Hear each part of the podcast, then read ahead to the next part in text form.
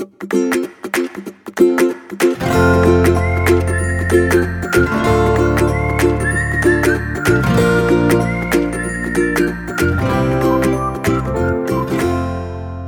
迎收听留学大小事 Linda 的聊天室。呃，今天非常荣幸哦，能够请到林教授来跟我们分享一集呃有关于 U San Diego。那因为林教授呢，他本身是 U San Diego 商业分析商学系里面的系主任跟教授，好，所以我们今天很难得有这个机会，能让林教授来跟我们呃。讲一下这一所学校申请的条件啊、资格啊，或者它的特色啊等等，请林教授用先很简单的来让我们知道一下您的学经历背景，谢谢。大家好，今天很荣幸有这个机会来这里跟大家做个小小的分享。我叫林彦婷，我现在就任于 University of San Diego，我们中文就叫做圣地亚哥大学。呃，我们不是 UC San Diego，我们是当地的一所。呃，天主教的学校，我们在当地还是蛮有知名度的。呃，我的背景是我在台湾出生长大，我在台湾念到大学毕业，我是交大交通大学工业工程系毕业的。我毕业以后就当兵，然后出国，我在呃 Stanford 念了硕士，之后就到北卡 UNC Chapel Hill 念了博士。我念的领域是商学院的 Operations Management，之后毕业我就到了 University of San Diego，一直到今天大概有十一年为止。那这一段时间我就一直在 University of San Diego，现在我是我们系的系主任，呃，顺便我也呃管了我们两个 Master Program，其中一个就是我们的 Master in Business Analytics。我们的 Master in Business Analytics 啊，呃，是一个。相对比较新，大概四年的项目，但是我们的做法跟很多的 program 有一些不一样。我们最大的两个不同就是我们有很多 project，因为 analytics 这个东西呢，其实最好的学还是从做中学的，所以除了教课以外，我们有至少两到三个真实的 project 的经验，有两三门课就直接让学生跟客户真实的客户真实的资料。直接上手，让学生有直接应用的机会。另外一个特色是我们学校有很多的 international study 的机会。我们每个硕士 program 都有这个所谓的 study abroad。在 MSBA 里面呢，我们在一月的时候都会带学生去一个国家，去和那边的客户、真实的客户做 project，大概为期两周。我们目前每年都去不一样的地方，我们去过。呃，西班牙今年是到澳大利，之前还有去德国，嗯，还有到中国也有，所以这是我们学校，我们学校非常引以为傲的地方，就是我们的 international education 是全美呃是前三名，可能是现在可能是第二名吧。我们学校的学生都有这种 study abroad 的经验，这些经验这些经验对学生硕士学生来说非常宝贵，因为这就等于你的工作经验，就算于。你没有做 internship，那毕业的时候你在履历上也有好几个真实工作的经验，因为到时候找工作的时候，大家最关心的就是你做过真实做过什么。呃，修课当然很好，但是在找工作的时候，雇主更看重的是你有什么实际经验，你能做什么。那这些 project experience 都是非常好的机会。来成为呃我们找工作的卖点，所以我们学学生的 placement 也都一也都还蛮好的，也基本上都能够留在美国找到工作。谢谢啊，教授。那我想问一下哦，就是说我们自己的学生哦，在几年前，也就是像您讲的，大概是差不多五年前左右开始哈。最早的时候，像念 finance 的学生出来念 finance，念经济的学生转念 finance。然后呢，现在已经不是这样。从五年前开始，大家都一一窝蜂的全部往商业分析，或者是分析或应用分析来走。那也就是说，它的市场需求性为什么这几年来的变化，一直到现在维持到现在，包括。像那个 UC Berkeley，它的呃印它的分析是在两年前已经开始的，但它是 under 在 IE 下面的。像一些西北大学啊、芝加哥大学，它有一些也是在 SPS 学院里面下面的分析哈、哦。当然有一些是工学院结合，包括哥伦比亚大学。那我们想问一下，就是说在商学院下面的商业分析来说，那你们学校的商又是在整个加州，呃，以圣地亚哥来讲，算是第一名的。那我自己知道，像连 UC 的 San Diego，它的商业分析也大概只有三年的光景哈。那我们想问一下，就是说为什么曾几何时它为什么这么火？那原因是什么？是它的需求还是什么？那还有一个就是，以一个国际学生没有身份的状况来讲，如果我今天要不是念理工科，如果要念商的话，其实。我们在讲说这个行销，它的出路不是那么好，但是相对的，只要是跟分析沾上边的都挺好的。那它的变化是为什么会是这样子？然后您估计它的这个光景还有多久？呃，有什么看法、建议之类的？谢谢。啊，谢谢哈，这个问题问得非常好。嗯、就我们所知，Business Analytics 商业分析这个领域可能是史上成长最快的领域。可能大概八年、十年之前是基本上这个领域是完全不存在了，就短短这个可能五六年之内就快速成长。那最大的来源还是市场需求。如果没有市场需求，那也不会有人念。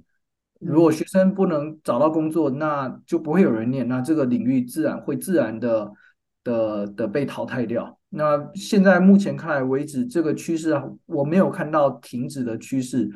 市场需求还是很大，最主要原因还是最近最近几年大家所知道资料的量成了呃指数型的增长，那所有的公司都开始意识到资料很重要，但是大家都有资料，但大家都大部分公司都不知道怎么分析这个资料，除了 Google、Facebook 这些大公司有能力 hire 很雇佣很多嗯很多人来花时间来看。资料以外，大部分公司他们的专业都不是这个，它可能是医疗专业，可能是医疗领域的，可能是供应链领域，可能是任何领域。但是能够看资料这档事情，并不是天生的，而且大部分公司自己本身也没有培养人，啊、呃，之前没有人才能够来来做这件事情。所以我想最大的两个动力来源就是，第一个，大家认识到资料很重要，我们需要看资料；第二个是以前也没那么多资料，以前。以前储存技术可能没那么发达，现在大家都云端的发达，还有储存呃成本的降低，让大家都开始有很多资料，所以就开始意识到，那我是不是能够来用这些资料来帮忙我做分析？那也因此展开了这个市场。那因为这个领域呢，基本上是所有的产业都需要的，所以才市场会这么的呃巨大。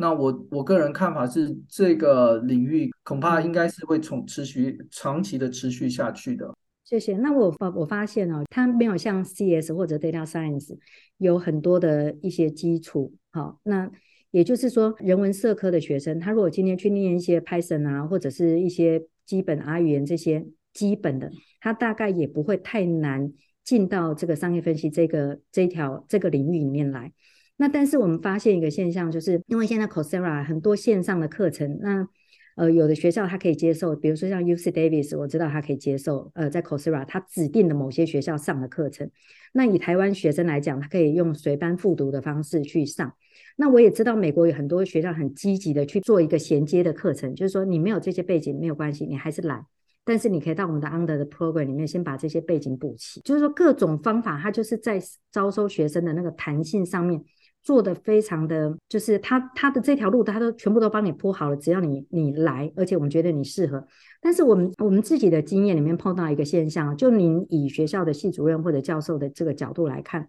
你们要收什么样子的学生？这个问题也也很好，我们的确看到很多非工程背景的人来申请。但我想要跟大家分享的是，其实我们可能最想要收的学生也不止我，我想所有学校都一样，还是有工程背景或者类似训练过的学生，这个领域相对起 computer science 来说，或 data science 来说，是相对容易，呃，门槛是比较比较没那么挑战一点。但是我个人认为，这不代表就是你没有任何的背景就可以很容易上手。我觉得这是一个可能大家蛮容易有的不是很正确的观念。它的确相对容易点，但是它还是有一定的门槛。如果一个人、嗯、一个学生来这个 program，他不知道基本的统计概念，他没有最基本的对于电脑的认知，那其实这个还是很挑战的。因为进来以后会学生会发现，我们的课其实是很很硬的，每一门课都是硬，就是很硬的技术课。如果你没有这些基本的一些概念的话，其实是不是很容易衔接上来的？衔接这方面的话，的确，Coursera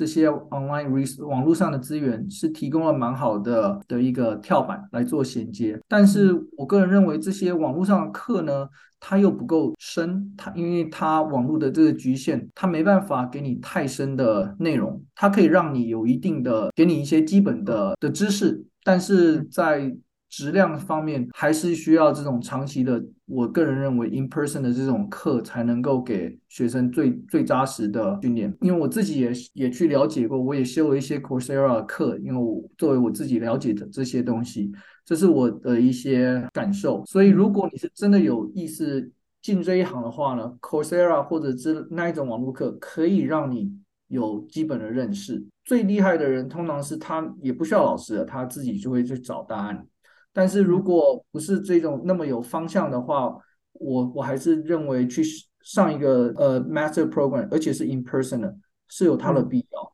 网络网现在有很多 online program，但是最后网我的我个人看法是，网络不能解决很多真实 in person 面对面课堂上的一些功能，像是很多地方你需要讨论，你需要手把手的教学生。解答一些问题，你需要带领学生他思考的方向，这些 online course 都不是很容易提供，嗯、这是我的看法。好，那我们想请问一下哦，就是说您期待收什么样的学生？那相对的，我们就是说学生在收在申请的时候提供一些推荐信或者是读书计划。那以您的角度来看，您会不会去期待说学生把您课程上面的特色，比如说你们会有三门课，很真实的跟客户做的这些。呃，capstone 啊，或者这些 project 的一些课程，然后把他把这些的资讯引导到他的 SOP 里面来，才证实说这个学生事实上是懂你们的。您觉得有这个必要吗？也就是说，如果这样子就代表说他们是懂你们，而他就是适合的，那这个我我的好奇是，我们发现很多学生在写 SOP 的时候，他们会怎么写？他们会告诉我们说，呃，我在学校里面截取这个学校的特色。然后我就把这段整个 copy paste 放过来，然后呢，我们在由外师呢在润稿的时候呢，再把它用不同的那个话语哈，把它盖过去。那我的意思是说，那他还是换汤不换药啊。那但是因为你写这样，就表示学校认为你是适合的，不一定，因为他会看你的硬实力嘛。你在成绩单上面没有看到你的背景，然后你在工作经验上面没有看到你应用这些你的呃工具的你这些知识的这些经验或者解决问题这些都没有看到。而你的推荐信里面，甚至还是非本科系，你转换跑道，这些其实都让学校的评审没有办法，因为你的托福、GRE 或者怎么过关，然后他就觉得你就是适合的。因为我觉得学校应该会用更严谨的态度去挑适合的学生。那我就问一个最好奇的问题，就是说，有学生就会说，我对这个系上的哪一个教授一二三有兴趣，然后我对你们的课程哪一个课程哪一个课程代号，呃，哪一个他的这个 course title 有兴趣。那您的经验里面，您看到这样子的学生在 SOP 里面写这样的，用这样的方式来描述，这个是有没有给我们什么建议呢？谢谢。啊，谢谢啊。嗯，我们在选学生的时候，最重要的一点其实是想要看这个学生，第一个他有没有潜力，第二个他有没有动力。现在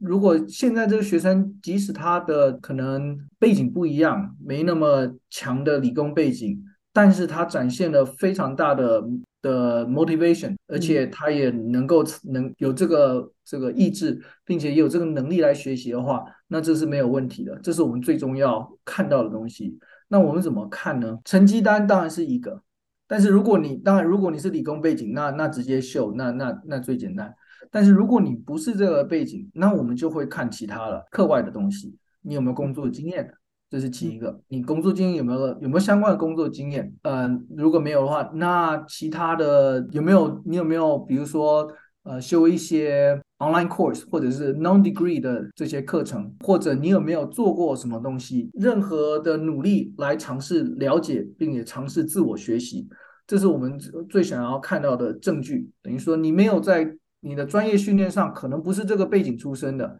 但是此外，除了你讲说你有兴趣以外，你还做了什么？那英文就是 action speaks louder than words 嘛。那我们就是要在，其实我们就在找这些 action，这些呃 signal 来看，嗯、来来辅助我们来了解说，嗯，这个学生是有他的有 motivation，有动力，而且他也能够执行，这样子我们觉得是可以的。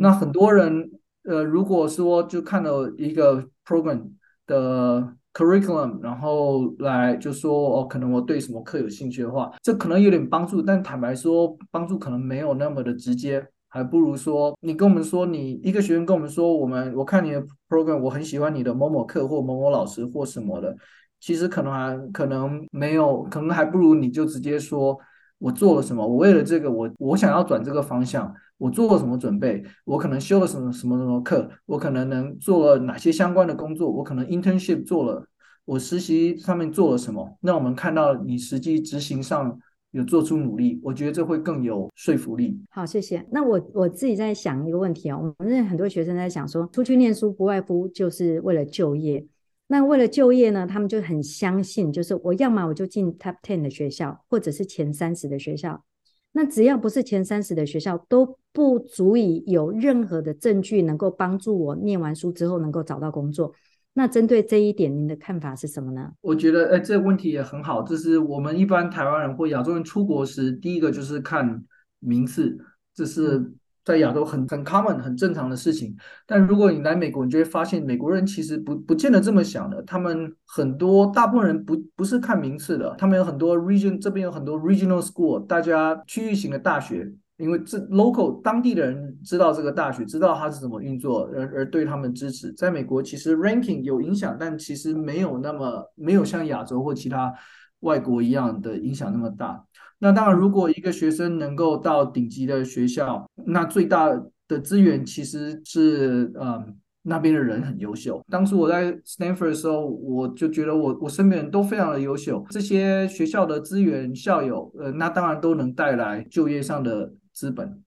但是有一个事情要，我想跟大家分享。美国的大学呢，有的学校是很大的，它一年招个几百人，这种学校很难免的，因为人非常的多，它其实公共资源、行政资源分到每个学生学生身上就会比较少。那通常呢，学生找找工作，那基本上就要靠自己去发展，因为学校资源就啊、人力资源就这么多。另外一种学校，像我们这种学校是。私立大学，美国有很多我们这种类型的私立，然后它比较不小规模，它招生就是比较没那么大，可能招几十人，不会一年就一届就招到上百人这种。那我们就会花很多资源到学生身上，比如说我们学校我们的 program 就是每个我们每个 master program 都有一个专门的人，他就是负责学生的就业辅导，因为学生也没那么多，就。一届就几十个人，三四十个人，或者不超过五十个人。我们是做可以做到，老师包括我在内，我跟那个人员，我们对每个学生状况我们都了解。我们定时的就是会开会，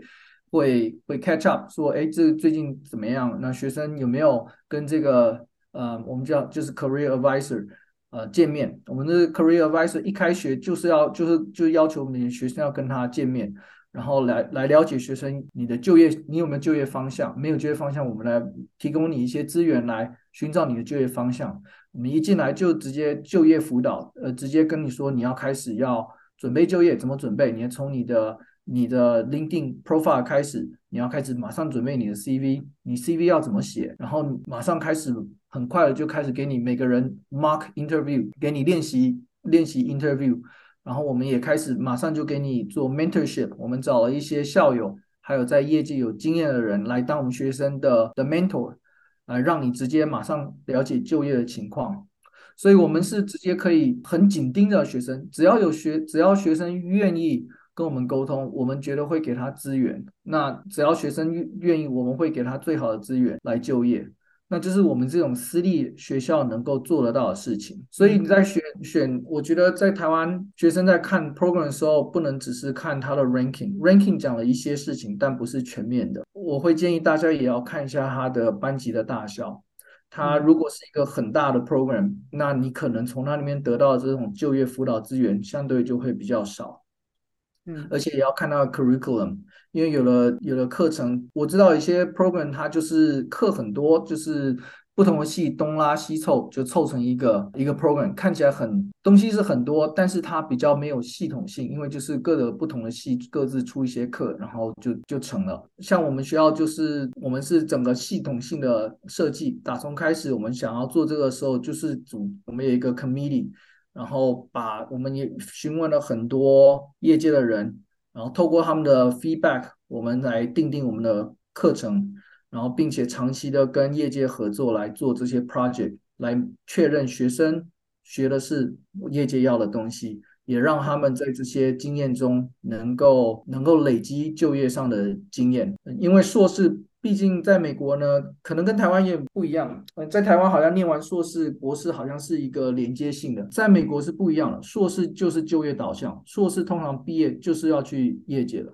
如果是想有志于念，想要当走学术路线的话，那就请你去念博士。如果你没有想要当教授的话，其实可以不要考虑，呃，考虑念博士。这是我个人的看法。因为硕士跟博士的训练是完全完全不一样的事情，因为他整个就业导向两个训练就是为了不同的目的而设计的两个两个课程两个 program 这样子。谢谢。我昨天才跟我一位学生，他在呃他是念 Johns Hopkins，不过他是念教育的。他念完书了之后呢，他也在讲他的那个就业之路啊，非常非常辛苦，因为所有去念 humanities 或者教育的都不好走。那你如果以加州来讲，你还要去考 CBEST 什么等等，就是说你还要当州的 license 等等。但是我觉得商业分析来讲哦，它在以就业这一个这条道路上来讲，它的投资报酬率事实上是挺高的。因为我前一阵子看到那个台积电的魏哲家就在讲说，他奉劝现在年轻人哦，不要当温室的花朵，要出去挑战自我，就是说出去念书啊，也不要什么，不是说度假打工不好，我们有时候时常在想，不是不好，那有没有更好？那你为什么要去求寻求一个 advanced 的一个 degree 呢？其实就是让你的竞争力能够提升，不然的话，国家他没有进，这些年轻人都不愿意出去念书，然后都在同温层里面，在那边呃寻求温暖，或者是时常很容易满足现状的话，他他的竞争力的削弱的情况是非常严重。那后来我们就在想一个问题，就是说。您会鼓励现在年轻人大学毕业之后到美国去念研究所吗？总的来说，我其实是鼓励大家，如果能的话，我还是非常的鼓励大家能够呃出国走走的。呃、嗯，就像 Linda 说的一样，再怎样出国增长见识绝对是一件好事。但是大家也我也可以理解，大家第一个想到就是出国留学很贵啊。对，的确是不便宜，尤其是硕士，硕士基本上比较少奖学金。但是也有机会拿到奖学金，但是可能不不见得能够足以整个 cover 整个支出。但我想要说的是，博士可能就不一样了。大部分的博士是有奖学金的，当然博士更难进去。但是如果通常进去，大部分是有奖学金的。呃，这细节上也也有分，分工学院还是商学院还是文理学院。其实每个学院它的运作方式是非常不一样的。比如说商学，就是以商学院吧，因为我自己是商学商学院出身的，我发现台湾人出来念商学人不多。呃，所以我想特别提醒，这边说一下，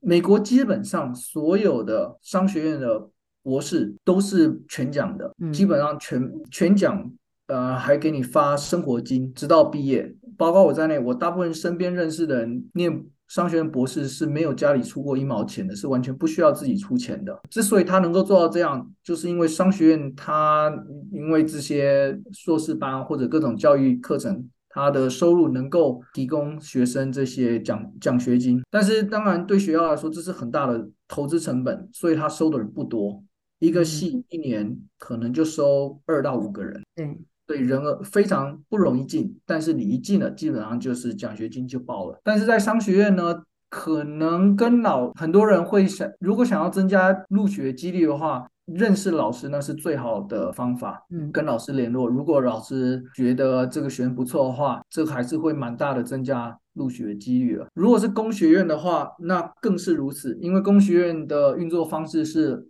教授基本上就像开一间，就像在学校里创业吧。每个教授他都要自己去找 funding，他要自己去国科会申请钱，或者去跟业界合作，呃，来拿到钱来养学生，然后养学生再来帮他做研究。所以在工学，每个老教授都有自己的实验室，那的确是更像一个老板，然后他就有完全的决定权来说我要收谁或者是不收谁。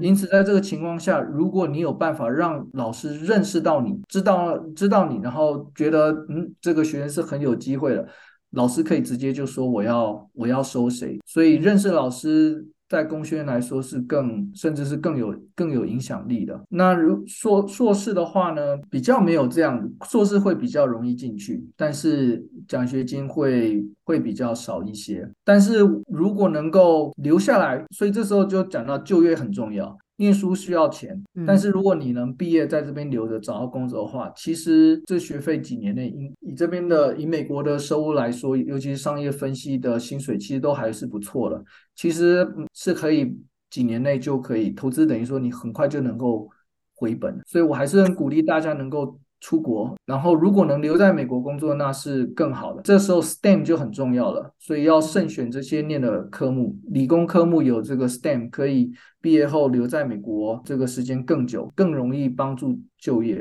啊、呃，这是一个很重要的的关键。我想请问一下教授，我看你们的课程商业分析，它是十二个月到十六个月嘛？好，看学生的课程的安排。嗯、那我想问说。将来在毕业证书上面，他会给您提到一个你的拿到的 degree 是什么，但是他也不会写说您待了多久。那他念的时间多久，跟您找的工作的这个竞争情况的几率来讲，是又是什么？因为我们听到很多的商业分析都是十个月的课程，对，那那就是十个月的课程到十二、十六个月的课程的差别在什么地方？而它会影响他将来在就业上面的这个落差，还是说他其实只是多了一个他？可以在找工作的一个缓冲的时间是什么样的状况，或者您给什么这样什么样的建议呢？嗯，其实以 employer 的角度来看呢，他其实大部分不是很在意你这个 program 是多久了。从雇主的角度来看，他还他最终就是看你这个人你会什么，嗯，你能不能融入我们的团队，就这样。你这个 program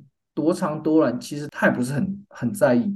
但是从学生的角度来想，十二个月 versus 可能十六个月之类的 program，主要差异是有没有有没有暑假。因为有暑假的话，那你就可以有比较容易有 internship。那有 internship，你就更容易找工作。谢谢 Linda 提醒这个问题。我想给大家一提示，呃，身为一个国际学生，有 internship 经验会对你加分很多。毕竟美国的公司对台湾的状况不大了解。呃，就算你在台湾有工作经验，除非你是在顶级大公司、国际公司，大家都说起来大家都知道的公司。不然的话，美国公司其实不大，因为不大认识，所以他也不知道怎么评评价你的呃工作在台湾的工作经验。所以在选择时，如果大家都有工作经验，他很容易就倾向于找一个在美国有工作经验的人，因为至少我知道他这个公司在在干嘛的，这是很自然的现象。所以对于台湾学员来说，在美国如果能有 internship，那是一个非常大的加分，会对找工作来说有很大的很大的 advantage。对，这就是为什么我们 program 有说是十二到十六个月。我们的 program 你可以一年就毕业，但是身为国际学生，你也可以选择啊、呃，把一些课，主要就是我们的 capstone project 移到秋天来。那这样等于有一点故意延长毕业时间，这样子你就有一个暑假，你可以去做 internship。但就算你不想要做 internship，就我所说的，我们的 program 里面也已经有好几个 project。也让你能够 build on 你的这个工作经验，嗯，所以这是我们我们我们有这个弹性啊，呃，让你来选择你要多久毕业。如果你 delay，你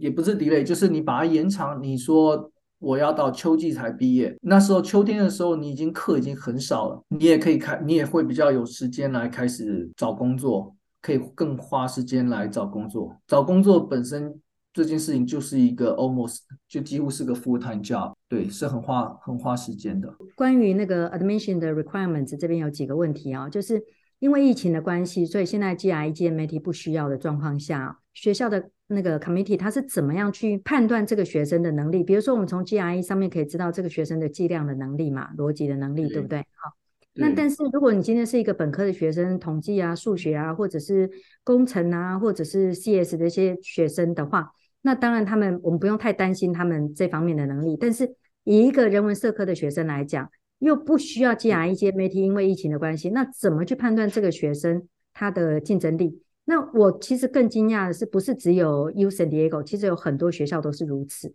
包括像像 UC Berkeley 啊，有有一些学校，即便是疫情现在因为疫苗的关系趋缓，但是他们还是变成说，我就不需要了，因为。他们没有办法去掌握他们的学生是来自什么地方，而他们还有没有在疫情之苦的状况下，为了公平起见，起见，他可能顶多就是来个叫做 optional。那所以我好奇的第一点就是 GRE GMAT 如果不需要是怎么判断？那第二点就是，呃，有提到托福跟雅思，它只是一个总分的概念，就托福九十二分或者雅思七点零，它有没有针对细项 subscore 的分数做一些，比如说，呃，起码的要求，比如说像 Cornell，它如果说你 speaking 要是没有二十二分，是就不用申请了。类似这有没有有没有这样子的细项的限制？就这两个问题，谢谢。每个学校做法也很不一样，嗯、就就后面那个问题来说，我只能针对我们学校来说，我们没有再多对托福的细项再去做筛选。我们有一个门槛，就是你必须要至托福至少要一定的的程度，那是学校学校要求的。一旦过了那个门槛以后，其实多高分并不是很重要了。我想这一点基本上是所有学校都都成立了，就是说托福或 GRE 有的话会很好，但是你也不用追高，通常只要一定的程度高高出学校期待的标准，其实就已经差不多了。这时候学校会看的是别的东西。那就我们学校来说，当你的托福已经达到我们学校的要求门槛以后，最重要是 interview，因为 interview 我们直接跟你谈话，我们就大概知道你的英文程度在哪里。嗯，这就可以做我们判断的标准，因为我们发现这样的判断标准比你光看成绩还要精确很多。因为直接跟你沟通，你能不能最终我们要看的是你能不能 communicate，把你放到教室里或者放到客户前，你有没有办法有自信的表达出来？那就直接 interview 就知道了。我也想要分享给所有的台湾同学，就是说你不要担心。我的文法可能不好，我有口音之类的，这些都不是问题。因为在美国，各种人都有口音，根本不是个问题。只要你敢讲，文法也不是问题，你就绕来绕去，总是人家也知道你要讲什么。你可能用字没那么精确，最怕就是不讲。呃，因为你不讲，那大家真的不知道，那那你在想什么？只要你敢讲，愿意讲，那就是很有机会。所以我想鼓励大家不要怕。我当初来美国就有人有人半开玩笑。的就是跟我说，你要不要脸的讲，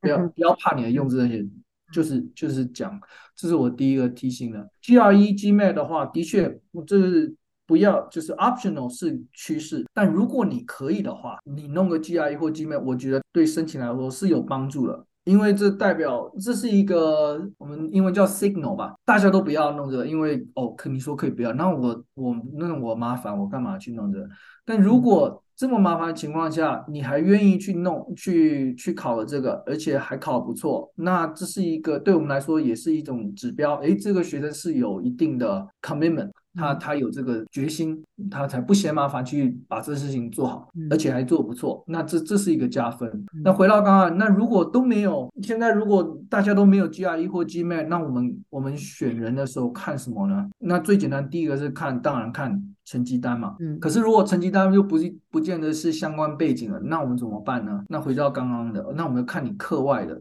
的东西，你的工作经验，你有没有类相关的工作经验？而有的话，那很好，那是一个那是一个 signal。此外，你有没有做什么准备？就我刚刚说的，在课外的准备，不管是 Coursera 或者是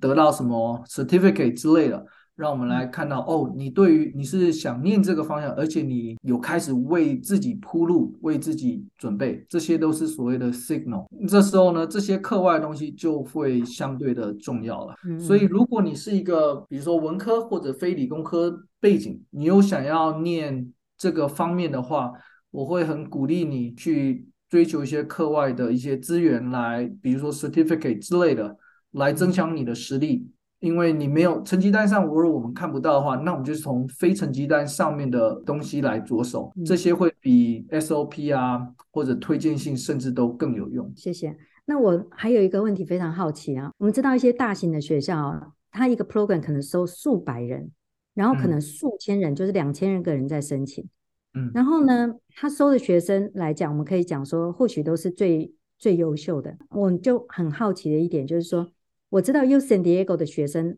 这个 program 的学生并不多，他不是以量多取胜的。那但是他照顾得到，然后让学生花的每一分钱，他或者是在就业这条道路上面，他可能更更更有自信一点，因为他照顾嘛，哈。那我就想请问一个问题，就是说，你们在收学生的时候，会不会因为这个学生是来自台湾，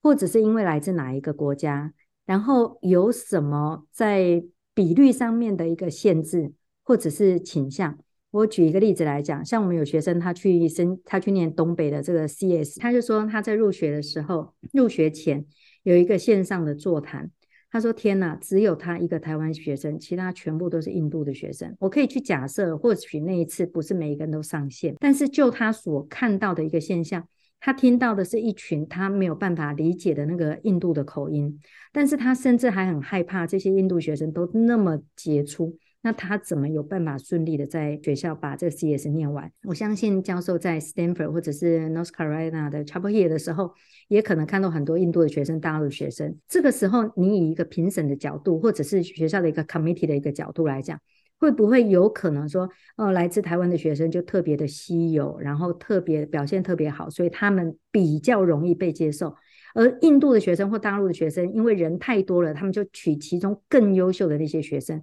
会有这样的状况吗？我个人的认识是不大会有 program 说就是特别设 quota，或者是明确说我们不收超过某个比例的来自某个地方的学生。嗯、呃，我想每个 program 都是希望自己的。学生能够最呃收到最好的学生能够最成功，那我怎么知道哪哪来学生好呢？尤其是国际学生，嗯，那其实很简单，其实也很阳春，那就是看 track record。我们根据我们以前收的学生呢，我们常常发现到某某地方来的学生啊特别优秀，或者特别呃可能要要回避之类的，所以这时候校友就是以前收过学生的口碑，对一个 program 来说是很重要的。如果我们常收到台湾学生，诶，而且台湾学生都不错，我们很自然就会觉得，诶，台湾的学生都不错，我们以后多收一点。其实就是就这么简单。那过去几年呢，因为中国大陆的学生也特别多嘛，到美国的呃量特别的多，所以也很多 program 就收很多中国学生。如果大家关注中国呃在在大陆那边的新闻的话，可能他们有一个词呃这边有个词叫做反向留学，就是我去留学了，发现我们全班怎么都是百分之八九十呃都是亚洲人或者甚至都是大陆来的。我也大概知道有些 program 会是的确有这些情况，在美国也有，在我们学校我很确认的是说我们我们没有这样的情况，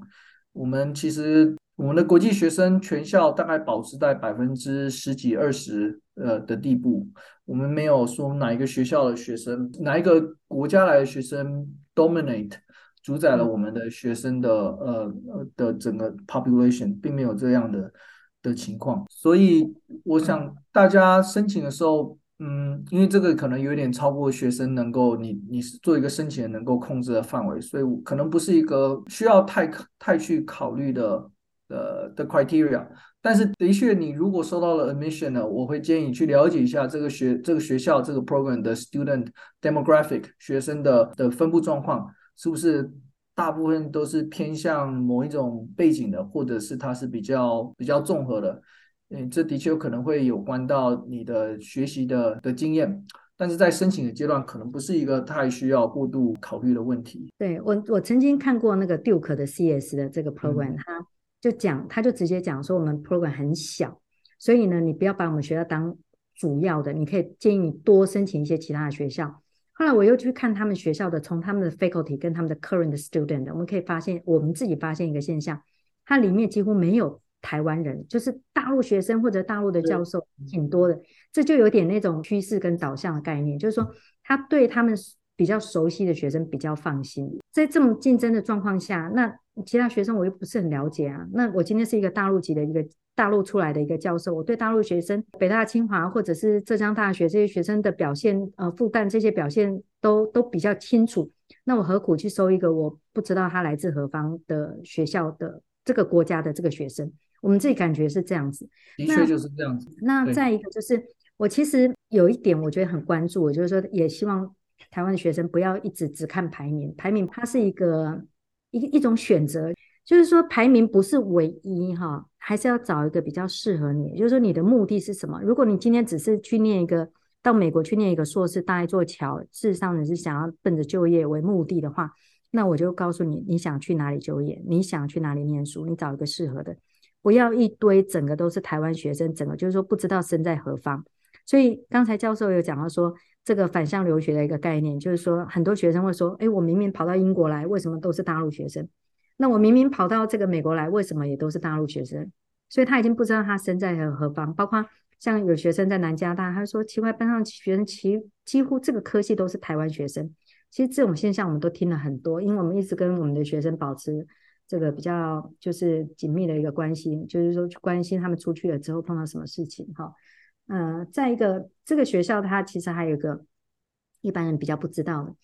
嗯，U San Diego 在 Princeton Review 里面来讲哦，它列出前二十五所最漂亮的校园呢，它是第一名。其实，在美国去做这样子的评论的，就是评比打分数的的机构蛮多的，但是比较有公信力的是 Princeton Review，它是列 U San Diego 是第一名。它强调说，这所学校不是大学，它是一个类似摩洛哥的这宫殿型的这样子的一个。地方哈，所以如果有机会在这种地方念书，真的是非常的，不管是你的，包括它这个距离海边不远，距离这个 Coronado 也不远等等，那这样子一个地方，以加州来讲，真的是挺适合的。那请教授能不能简单讲一下它的 location，包括它的自然，哦、是它的这个知名的企业啊之类的？谢谢。没问题，谢谢你提到这一点啊，对这一点可能是台湾人比较不知道。我们学校，我敢呃很肯定说，我们学校真的很漂亮，真的非常的漂亮。我们就在圣地亚哥啊的 downtown 上面，大概呃十分钟的地方，所以我们位在一个交通非常发达，而且离海边大概就一公里吧。我以前是住在我们学校的宿舍，那我我是可以从我们学校呃我以前住的地方就直接跑步运动到海边没问题的。那圣地亚哥这个城市是一个非常知名的观光城市，它一开始是呃大家知道它是观光城市，但是这几年它的科技业发展的非常的强大，大部分的你听得到的的主要的科技公司在我们这边很都有都有据点。我们的生技产业，呃，可能是美国第三大的生技产业的聚落。然后我们有很大的海军，美国西岸最大的海军基地在我们这边。所以我们也军很大的军工产业也在这边。就我个人在美国住的这些年的经验，我敢在这里跟大家说，我个我觉得圣地亚哥是全美天气最好的地方。嗯，加州是全美加州天气很好，但但圣地亚哥在整个加州里面，那又是我觉得又更好。我们每年三百六十五天，可能至少三百二三十天，就是每天都是阳光灿烂嘛，就是你像电视里看到了。阳光沙阳光沙滩比基尼那一种那一种画面，嗯，就是让你觉得我今天真的要出去干一下什么，不然我觉得好像对不起，对不起这个天气。而且我们天气很很蛮干燥的，不会像台湾这样黏黏的。然后整年也温度都还蛮稳定的，就是呃可能十五到二十五六度之间，所以就是刚刚好，整年就是这样刚刚好的天气。我们学校距离。那些呃观光景点，比如说海洋世界 （Sea World） 或者我们这边有动物，全美最知名的动物园，还有一个 Legoland 啊，都只有不到半小时的距离啊，所以我们的 location 非常好。校园的风格是呃，我们这种是西班牙式的风格。我们当初创校的是一个一个修女，她的她的想法，她的 philosophy 就是说，她觉得学生要在一个很美丽的地方。舒服的环境学习，所以她很坚持我们的所有的建筑物的风格都很一致。我们学校的这些建筑风格是从西班牙的一个地方移植过来的，所有的房子都是使用同样的模具去造的，所以很一致。嗯、然后你其实看不出新的还是旧的房子，因为他们的模具它的它的风格都是都是一致的。有时候我坦白讲，我走在学校里面，我觉得我们像一个大的。有点像度假村吧，就是风，我们花很多学校花很多心思在花草还有植被这些 landscaping 上面，然后我们的确是在山坡上，所以有些地方是的确有 ocean view，并且我们的商学院是呃刚刚盖好新楼，我们去年呃二二年秋天才启用的最新的呃商学院的大楼，也用了很多最新最现代化的新的教师设备。所以我们的环境跟设备，我可以很确认说，肯定是肯定是一流的。嗯，这也是为什么我们很多学生毕业后就想留在圣地亚哥，因为这边环境真的是很好，而且坦白讲，就业机会也不少，产业很多。嗯，呃，在搞找工作上呢，其实 location 很重要，想跟大家提醒一下，学校排名当然是一个，但是你这个。location 真的是非常重要。如果附近公司多的话，就在就业方面会有很大的加分。刚才教授讲到说生技产业哈，因为我们有一位学生，他是念 North Carolina State U，他后来是到 Scripps，就是在圣地亚哥哈、嗯、去做研博士后研究，所以这个我晓得。那您刚刚讲到这个圣地亚哥动物园哈，这个我也知道，因为我在九六年的时候，那时候。那个中美关系嘛，他把那个熊猫租借给到 这个圣地亚哥动物园的时候，那一年我去到圣地亚哥动物园的时候，我最没有看的就是熊猫，因为我觉得有什么好看的。然后，但是那个时候美国的这个动物园很多他们没看过，他们就很稀奇哦，大排长龙在那边看。所以，呃，我自己感觉这整个加州来讲啊，的确会让我非常印象深刻，就是圣地亚哥还是我最喜欢的地方，因为我去过的学校总共超过四百所。嗯，这四百所里面，我的经验里面也认为是这个圣地亚哥真的是天时地利人和哈，各方面都还蛮适合的。那其实我当我第一次接触到林教授愿意跟我们分享说，呃，可以呃有这个机会让更多的台湾学生去了解圣地亚哥大学的时候，那我就觉得说，哦，我一直想到的学校，因为因为在加州来讲，在圣地亚哥来讲，包括 UC San Diego，它的商业分析也就是这两年的事情，两三年的事情。但是相对的，U San Diego 的商科来讲，它事实上它的历史是比 UC San Diego 更久的。好，所以我才觉得说，不管是预算员也好，各方面也好，不管是你如果不想要去一个针对台湾学生、地方大陆学生或印度学生地方，然后你想要在一个校园、美国校园第一名最漂亮的这个校园里面来念书的话，还有来自台湾的系主任。我觉得圣地亚哥大学都是一个很值得关注的学校。那我们今天其实也透过呃林教授愿意给我们，就是有机会有这个缘分在空中听到我们 Podcast 的这一集的学生，如果有兴趣想要申请 U San Diego，那林教授可以给我们的学生有什么样子的一个鼓励吗？可以的，因为我我我也很希望呃有更多台湾学生能够认识我们，也很感谢学人给我们这个机会。让大家认识我们，所以如果你对于我们的 MSBA 有兴趣的话，有问题你可以问我。我如果你们对我们的 program 有兴趣的话，我鼓励你跟学人呃联络，嗯、呃，我们可以透过学人给你给 application waiver，就是申请费的免去。